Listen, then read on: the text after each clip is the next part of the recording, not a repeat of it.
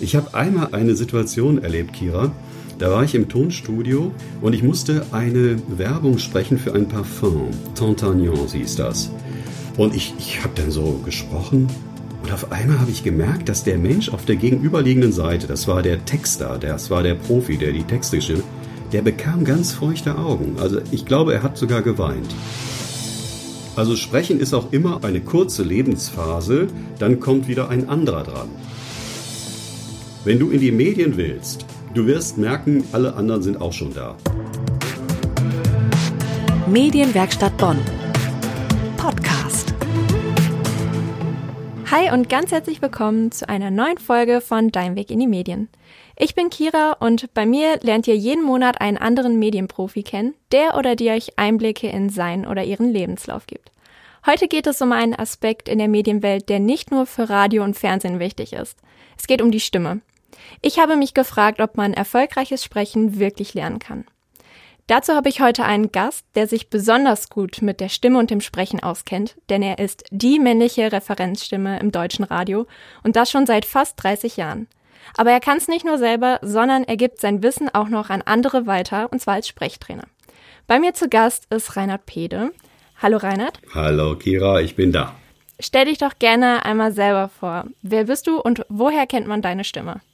Ja, das weiß ich nicht, woher man meine Stimme kennt, aber ich bin natürlich als Sprecher und als äh, Sprechtrainer schon so ein bisschen unterwegs. Und da kann es sein, dass man mich schon mal gehört hat. Also vielleicht bei den Nachrichten im Deutschlandfunk oder bei der Presseschau. Ähm, vielleicht hat man mich auch schon mal bei RTL beim Bibelclip gehört. Da mache ich seit über, ja, auch schon wieder 24 Jahre. Ich weiß gar nicht, wie lange das alles läuft schon. Das Wort zum Sonntag bei RTL läuft jeden Sonntag. Und ähm, wo kann man mich noch hören? Bei vielen Seminaren. Ansonsten, wenn man Glück hat, auch auf der Straße treffen. Kannst du dich noch daran erinnern, wann dein erster Kontakt mit den Medien und vielleicht auch dem Sprechen war? Oh je, mein erster Kontakt. Also du musst dir das so vorstellen, ich habe, als ich 24 war, das ist jetzt schon ein paar Tage her, weil ich schon die sechs vorne stehen habe. Also als ich 24 war, habe ich äh, den großen Schritt in ein Studium gewagt. Und dieser Schritt in das Studium war im Grunde genommen, Kira, mein neuer Lebensraum. Also ich hatte auf einmal Zeit für alle möglichen Dinge. Und während dieser Zeit des Studiums ähm, kam ich äh, zum ersten Mal in Kontakt mit Medien, weil an meiner Uni, ich habe in Duisburg äh, studiert, ein Tonstudio war und die suchten einen Sprecher, um irgendeinen Unifilm zu vertonen. Und äh, das äh, habe ich gehört und irgendwie hat das dann auch bei der Aufnahme äh, geklappt. Äh, und von da an ging es eigentlich los, dass ich Lust bekam, in die Medien zu gehen. Und du hattest ja vorher Wirtschaftswissenschaften angefangen zu studieren. Was wolltest du ursprünglich werden? Ja, also ich habe mal als Industriekaufmann und als Anwendungsprogrammierer gearbeitet. Und ich hatte immer das Gefühl, das ist irgendwie nicht mein Job. Also ich war völlig fertig, immer unter Druck. Ich habe gespürt, dass wenn ich irgendwas falsch gemacht habe, dann war ich's. Wenn ich was gut gemacht habe, war es der Chef. Also es war irgendwie immer auch wirklich ein unglaublicher Stress zumal permanent irgendwas Unvorhergesehenes passieren konnte, dass irgendein Programm abgestürzt ist und ich wurde angerufen. Also es war unfassbar. Ich glaube, dass ich krank geworden bin. Also ich hatte äh, irgendwie eine, eine, Phase, wo ich überhaupt nicht mehr innerlich ruhig wurde. Und da habe ich gedacht, ich muss was verändern, es muss was passieren. Und dann dachte ich, wenn ich jetzt mal vielleicht studiere und wenn ich dann äh, wiederkomme, dann bin ich vielleicht äh, in meiner Karriereleiter etwas weiter nach oben gekommen und vielleicht äh, geht's mir dann besser. Nur ich habe gar nicht gemerkt, ich bin völlig, völlig im falschen Schiff gewesen. Ich bin überhaupt kein Kaufmann und ich bin auch kein Programmierer. Das war im Grunde genommen so eine, ja, wie soll ich sagen, so eine Kontinuität. Also aus dem Beruf, aus dem ich kam, habe ich gedacht, mache ich mehr. Aus dem Industriekaufmann wollte ich einen Diplomkaufmann machen. Ich bin dann äh, auf die Uni gegangen und habe festgestellt, dass mir das äh, Leben dort sehr gut gefällt. Aber Relativ bald kam irgendwas auf mich zu. Ich sag mal so Leute, die sagten, Mensch, Reinhard, du mit deiner Stimme, du solltest Sprecher werden. Äh, und da habe ich gedacht, wie Sprecher werden, was ist das denn? Ist doch kein Beruf, das kann doch, sprechen kann doch jeder. Bis ich dann mal in einem Tonstudio diesen Versuch gewagt habe und der Mensch, der da hinter dem äh, Mischpult war, sagte, ja, das ist gut, äh, das kann man machen. Und ähm, dann hat er mir auch noch eine Liste gezeigt, was man als Sprecher verdient. Und da bin ich als äh, Student damals komplett ausgerastet. Da stand nämlich eine Zahl, Kira, eine Stunde TV-Off-Moderation 1000 D-Mark. ich, ich, wusste, ich wusste bis dahin nicht, was eine TV-Off-Moderation ist, aber ich kann sagen, ab diesem Augenblick ist mein Blick für das Thema Sprecher werden sehr geweitet worden. Und äh, es hat mich total äh, natürlich auch interessiert, wie das, wie das geht, wie man da hinkommt. Ich wollte natürlich auch die Kohle irgendwie verdienen. Meine Kommilitonen haben maximal 10 D-Mark verdient, wenn sie eine Umfrage auf der Straße gemacht haben. So. Also bitte, ich bin bis heute nicht reich geworden, äh, was das Thema 1000 Euro in der Stunde betrifft, weil heute weiß ich, wie viel Arbeit das ist, um so eine Stunde TV-Off-Moderation zu machen. Kira, du wirst das auch äh, wissen. Aber das war eine unglaublich tolle Erfahrung, dass ich von diesem Profi gesagt bekommen habe, jawohl, deine Stimme ist prima, du kannst was damit machen. Und ich habe gesehen, dass das ein echter Anreiz ist. Also, dass es Leute gibt, die dafür auch bereit sind, Geld auf den Tisch zu legen. Genau, und so bin ich dann ähm, natürlich, wie jeder, der anfängt, in so einen Beruf hineinzukommen, mit großen Augen überall rumgelaufen und habe dann gemerkt, dass bei mir an der Uni, vielleicht ist das ja bei euch auch, die ihr jetzt zuhört, so, dass bei euch an der Uni äh, vielleicht ein Fachbereich ist. Äh, bei mir war der Fachbereich Sprecherziehung und Sprechwissenschaften. Mein Professor war Dr. Äh, Professor Dr. Elmar Bartsch. Und der hat an der Uni in dem Fachbereich 4 damals dieses äh, Thema angeboten. Sprecherziehung und Sprechwissenschaften. Da bin ich natürlich hin und äh, habe dann also auch gemerkt, dass das also etwas ist, was man lernen kann. Das war ein ganz wichtiger Schritt für mich, äh, etwas fundierter, etwas professioneller auch mit dem Thema Stimme und so weiter in Kontakt zu kommen. Fertig war ich natürlich überhaupt nicht damit, denn das äh, so in einem Gruppentraining und Einzeltraining alleine äh, wird man äh, kein Profisprecher. Das habe ich dann aber später schon gemerkt. Und dann bist du 1996 zur Station Voice vom Deutschlandfunk geworden. Also du warst in wirklich jedem Jingle und Trailer zu hören. Hat sich was für dich verändert? Gut, ich war damals, das war was Besonderes. Ich war schon ein paar Jahre im Sprecherensemble im Deutschlandfunk. Und das ist natürlich was Besonderes, wenn man dann gefragt wird, ob man die äh, Station Voice äh, werden kann. Das hat mich natürlich sehr, sehr gefreut. Ich habe mich sehr äh, ja, über, über diese, dass, dass man mich ausgesucht hat. Also ich glaube, das ist so ein Thema beim, beim Sprechen. Es gibt so viele tolle Stimmen. Es gibt so viele Menschen, die in diesem Bereich sind. Aber äh, wenn du dann ausgewählt wirst von all den vielen Stimmen, dann ist das eine ganz, ganz tolle Erfahrung. Und äh, das hat mich also auch immer irgendwie motiviert und auch begleitet. Die Kehrseite ist natürlich, dass es auch Frust gibt, ne? dass auch andere Leute mal äh, dran sind und du kommst eben nicht dran. Aber in dem Fall bei der Station Voice im Deutschlandfunk, äh, die lief dann sogar acht Jahre. Und das ist natürlich toll, ne? wenn man dann vor den Nachrichten die eigene Stimme hört und so weiter. Äh, das ist dann irgendwann tatsächlich auch wieder abgestellt worden, weil man wollte schon trennen zwischen dem Menschen, der die Nachrichten spricht und dem Menschen, der den Jingle macht. Und dann kam nach acht Jahren eine, eine anderer Sprecher dran und hat jetzt, ich weiß gar nicht im Moment, wer es macht, die Jingles von jemand anderem gemacht. So ist das. Also Sprechen ist auch immer eine kurze Lebensphase, dann kommt wieder ein anderer dran.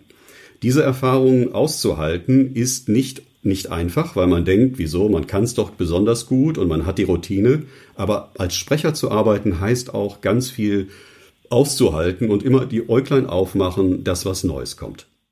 Wie hat sich im Laufe der Jahre dein Blick auf das, was du tust, verändert? So, würdest du immer noch sagen, dass es ein Job fürs Leben ist? Ähm, ja, also äh, die Arbeit selber ist, ich sag mal, das Schönste, was ich mir an Arbeit vorstellen kann, weil alles, was man tut, ist wirklich die eigene Verantwortung. Also ich verantworte das, was ich tue, selbst. Meine Stimme, wie ich sie einsetze, es gibt Menschen, die helfen mir dabei. Dann sind da vielleicht Leute, ähm, die als Regisseur arbeiten, als Regisseurin. Es sind auch manchmal die Kunden dabei, wenn ich in einem Tonstudio bin und der Kunde sagt mir genau das und das und das möchte ich haben. Und es ist unfassbar schön, wenn man es dann schafft, dem Kunden, also der, der Firma XY oder äh, dem Menschen, der gerade einen Film gemacht hat, wenn man dem genau das geben kann, was dieser Mensch sich wünscht. Ich habe einmal eine, eine Situation erlebt, Kira. Da war ich im Tonstudio und ich musste eine Werbung sprechen für ein Parfum. Tantagnan hieß das. Und ich, ich habe dann so gesprochen und auf einmal habe ich gemerkt, dass der Mensch auf der gegenüberliegenden Seite, das war der Texter, das war der Profi, der die Texte schrieb, der bekam ganz feuchte Augen. Also ich glaube, er hat sogar geweint.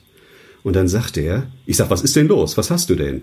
Und dann sagte er, boah, du sprichst das genau so, wie ich mir das vorgestellt habe. Und da habe ich natürlich gedacht, was ist das für eine geile Nummer, ja, dass ich sowas machen darf. Ich musste am Anfang meiner Karriere aber auch feststellen, dass es manchmal Momente gab, wo der Kunde sich was gewünscht hat und ich habe das irgendwie gar nicht richtig hingekriegt ich war noch nicht so weit. Also ich habe noch nicht so den richtigen, die Bandbreite gehabt, die man braucht, um als Sprecher zu arbeiten. Und da bin ich aber auch schon mal ähm, auf die Nase gefallen. Ja, dann hat man gesagt, vielen Dank, ähm, dass Sie gekommen sind. Äh, wir werden Sie dann wieder anrufen, aber im Moment machen wir das dann äh, ein bisschen anders.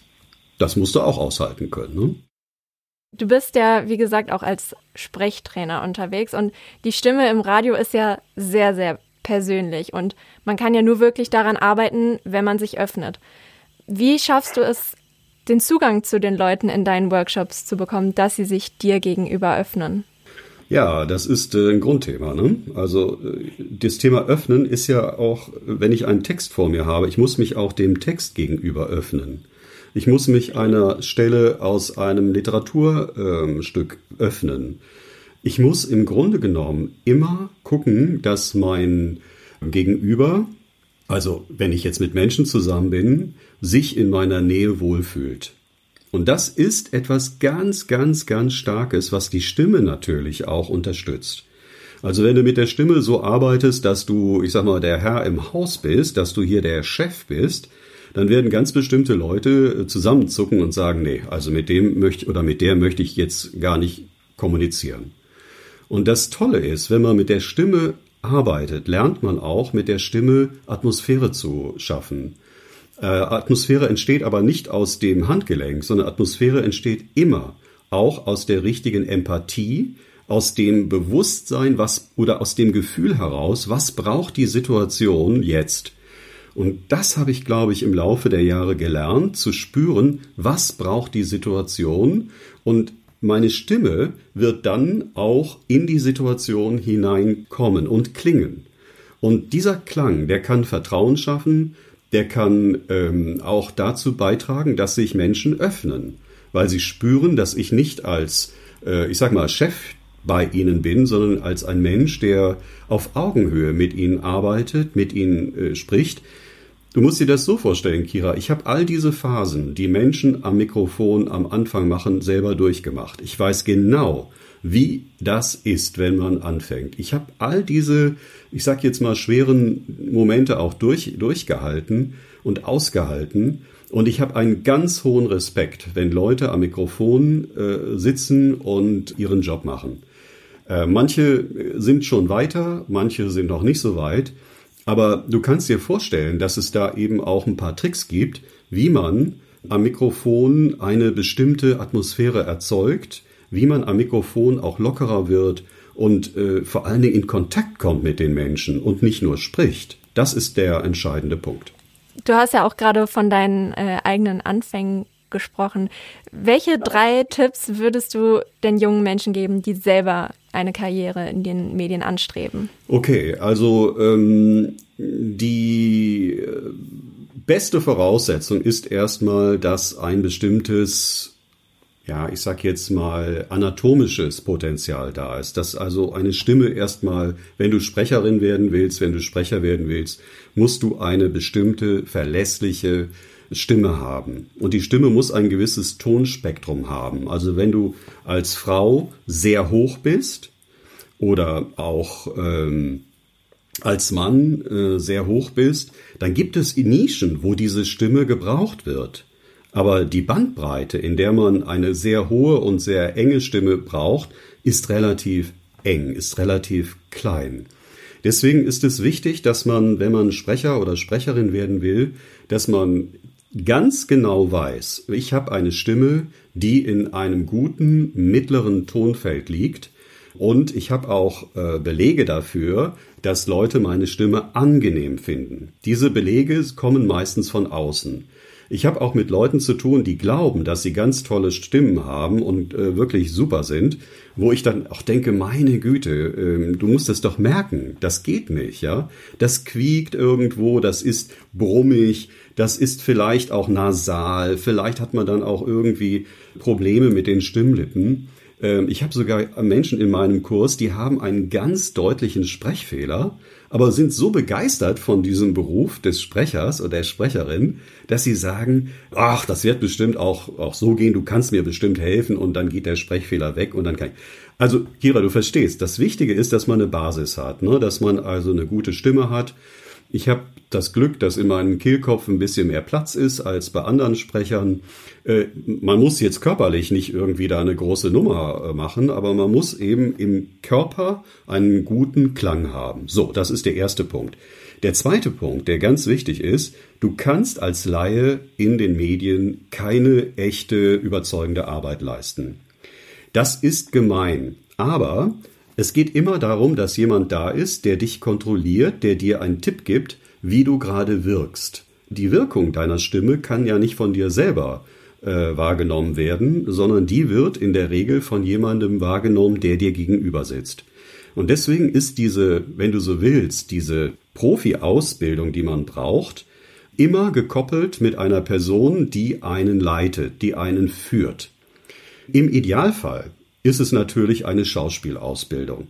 Also wenn du das kannst, also wenn du diesen Schritt gehen kannst und du willst in die Medien oder als Synchronsprecher oder als Berufssprecher hinein, äh, viele Kollegen von mir aus dem Deutschlandfunk sind äh, von Beruf äh, Schauspieler und haben dann über den Weg des Schauspielers in, den, in die Medien, also in das Radio oder in Tonstudios gefunden. Und wenn du dich irgendwo bewirbst, Kira, musst du immer irgendwas hinlegen, wo du auch, ich sag mal, zeigst, dass du eine Ausbildung hast. Das wollen die Leute hören und sehen. Denn du glaubst gar nicht, wie viel Fehler man machen kann, ohne dass man das merkt. Das fängt schon bei der Aussprache von Honig an.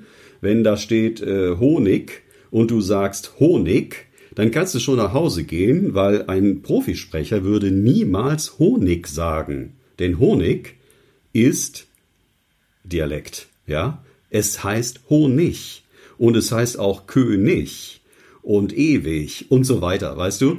Und solche Kleinigkeiten, die kriegst du, ja, wie soll ich sagen, selber merkst du gar nicht, dass du da einen Fehler machst. Also eine Ausbildung mit dem Thema Stimme ist ganz, ganz wichtig. Wie lang die ist, weiß ich jetzt nicht. Jeder, ich habe drei Jahre gebraucht. Manche Leute brauchen ein paar Wochenenden. Zu mir kommen auch äh, manchmal Leute, die von ihrer Firma äh, fünf Stunden äh, Sprechtraining bei mir bekommen. Äh, und dann sind die für ihr Aufgabengebiet schon ein Stück weiter. Leider noch keine Profis, aber die sind weiter. Und so geht man dann vor. Also eine gute Ausbildung, eine gute Stimme. Und jetzt kommt noch etwas, was ganz, ganz wichtig ist. Wenn du in die Medien willst, Du wirst merken, alle anderen sind auch schon da. Äh, du musst irgendwas machen, dass du ähm, da auch äh, präsent bist. Das heißt, du musst wirklich gucken, dass du ein gutes äh, Demomaterial äh, dir zusammenstellst und mit diesem Material gehst du los und äh, stellst dich bei Tonstudios vor, du stellst dich bei allen möglichen äh, Sendern vor, was auch immer nicht nur um den Job zu kriegen, sondern auch um die, das Feedback zu bekommen, wie deine Stimme jetzt schon äh, gereift ist, ob es jetzt schon geht. Äh, man nimmt dich nicht, wenn du noch nicht fertig bist. Man nimmt dich erst, wenn du eine bestimmte äh, Kraft hast, äh, das auszudrücken, was man von dir möchte. Und das ist nicht ganz so einfach. Dann kommen wir doch zum Schluss noch ganz kurz auf deinen Workshop zu sprechen. Am 17. Ja. Oktober gibst du in der Medienwerkstatt Bonn deinen Workshop Die Stimme. Der musste ja vorher leider wegen Corona verschoben werden. Was hast du mit deinen Teilnehmern vor? Was kann man an einem Tag alles erreichen? Genau, das ist ja schon eine ganze Menge, ne? Wenn man so, ich glaube, wir sind so, weiß ich nicht, wenn wir um 10 anfangen und um 17 Uhr aufhören, jetzt nur so als, als, als eine Zahl, dann haben wir sechs Stunden Zeit, wenn man noch die Pausen abrechnet. Also man kommt ungefähr äh, in einer Gruppe zusammen und ähm, dann geht es los. Also jeder wird irgendwas sagen, jeder wird vielleicht auch irgendwas vorlesen, vielleicht einen eigenen Text oder ich habe was mitgebracht. Ich werde natürlich das, was äh, passiert, begleiten. Ich werde mir das anhören, aber vor allen Dingen werde ich auch immer von allen Teilnehmern ein Stück Stimme aufnehmen. Das heißt, diese Stimme ist dann äh, irgendwo auf meinem Flash Recorder und man kann sie jederzeit abspielen. Das ist kein Stress oder soll kein Stress sein, auch obwohl es immer Stress ist, aber es geht immer um das Wahrnehmen und alle Leute im Raum können dann auch ein Feedback geben und können sagen, boah, das hast du toll gemacht. Und ich werde auch immer ein professionelles Feedback dazu geben, sagen, das war toll, aber jetzt gucken wir uns mal etwas Spezielles genau an. Und aus dieser Kombination aus äh, selber machen, etwas Neues dazulernen und auch das Neue auszuprobieren, darum geht es. Und wenn wir jetzt in dieser Radiowerkstatt zusammen sind, werden wir uns mal mit dem Thema Emotion und Information beschäftigen. Also was kann man machen, damit mehr Emotion in die Stimme reinkommt, damit sie nicht langweilig klingt, damit sie nicht abgelesen klingt. Dann werden wir ein Aufwärmtraining machen für die Stimme. Das heißt, ähm, Profis machen immer ein Aufwärmtraining. Also kein Profi geht einfach so ans Mikrofon und äh, fängt an zu sprechen. Da könnte ein Frosch in der Kehle sein. Da ist man vielleicht noch gar nicht so richtig eingetuned. Dann werde ich euch zeigen, wie man mit dem Körper die Stimme unterstützt. Das ist ein, ein Phänomen. Also es geht nicht um Körpersprache im Sinne von Semi Molcho, äh, wir lernen jetzt eine große Geste, sondern es geht um feine, ganz feine Bewegungen, die synchron zum Sprechen laufen sollten. Dann möchte ich euch zeigen, wie man äh, aus Worten Bilder macht. Die Stimme braucht Bilder, damit sie farbig wird. Jedes Bild hat eine andere Ausstrahlung, jedes Bild hat eine andere Farbe. Und wenn wir Bilder im Kopf haben, das klingt jetzt so ein bisschen profan, aber Kira, das ist nicht ganz profan. Erst wenn wir wirklich Bilder im Kopf haben, kann die Stimme aus dem Bild etwas Lebendiges machen. Das werden wir machen. Und dann gibt es ja auch Leute, die haben äh, manchmal Lampenfieber, ne? Und die sind auch ein bisschen nervös, wenn sie ans Mikrofon gehen. Das hebt die Stimme, das macht die Stimme schneller. Man spricht schneller, obwohl man das gar nicht möchte. Man ist angespannter. Und da kann ich ein paar Tipps geben, wie man gegen das Lampenfieber ankämpft. Man wird es nicht ganz verlieren, aber man kann das Lampenfieber äh, zum Freund machen und mit diesem Lampenfieber auch eine gute äh, Dynamik erzeugen, die für die Sache dann hilfreich ist. So, das ist das Programm für unsere Radiowerkstatt, Kira. Das klingt auf jeden Fall super spannend. Auf jeden Fall schon mal Dankeschön, dass du dir heute Zeit für mich genommen hast und vielen Dank für deine Tipps. Wenn ihr von Reinhard persönlich lernen wollt, dann meldet euch jetzt gerne für seinen Workshop Die Stimme in der Medienwerkstatt Bonn am 17. Oktober an. Den Link zur Anmeldung und alle weiteren Infos sind in der Beschreibung verlinkt und auf medienwerkstattbonn.de. Wenn euch die Folge gefallen hat, dann zeigt mir das gerne mit einem Like. Fragen und Anmerkungen könnt ihr als Kommentare auf YouTube hinterlassen oder schreibt mir einfach auf Instagram at Dein Weg in die Medien.